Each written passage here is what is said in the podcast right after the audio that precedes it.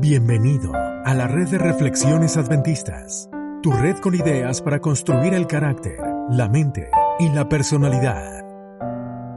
Las ideas compartidas aquí no son consejo profesional. Para cualquier molestia, consulte con su médico familiar. ¿Qué hacer cuando no sabes qué hacer? Segunda parte.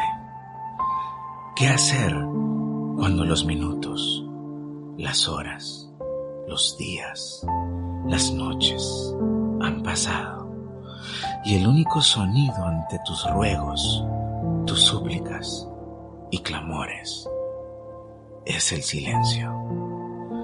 ¿Qué hacer cuando el ejército de problemas llegó a tu vida? Buscar a Dios una vez es fácil, pero cuando todo fracasó y cuando las cosas no van bien, Buscar a Dios en esos momentos, todo el mundo lo busca. Mas buscar a Dios persistiendo a pesar de las dificultades, a pesar que muchas veces suceden cosas que no entiendes. En el segundo libro de Crónicas, capítulo 20, versículo 15 dice, y dijo, Oíd, Judá todo, y vosotros habitantes de Jerusalén, y tú, rey Josafat, Jehová os dice así, no temáis ni os amedrentéis delante de esta multitud tan grande, porque no es vuestra la guerra, sino de Dios.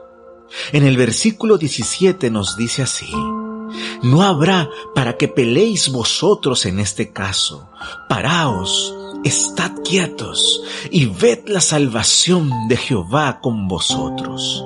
Oh Judá y Jerusalén, no temáis ni desmayéis, salid mañana contra ellos, porque Jehová estará con vosotros.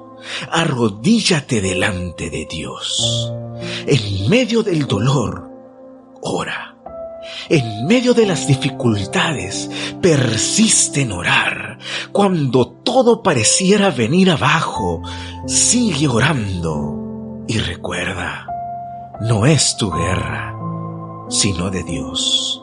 No temas ni desmayes, porque Jehová estará contigo.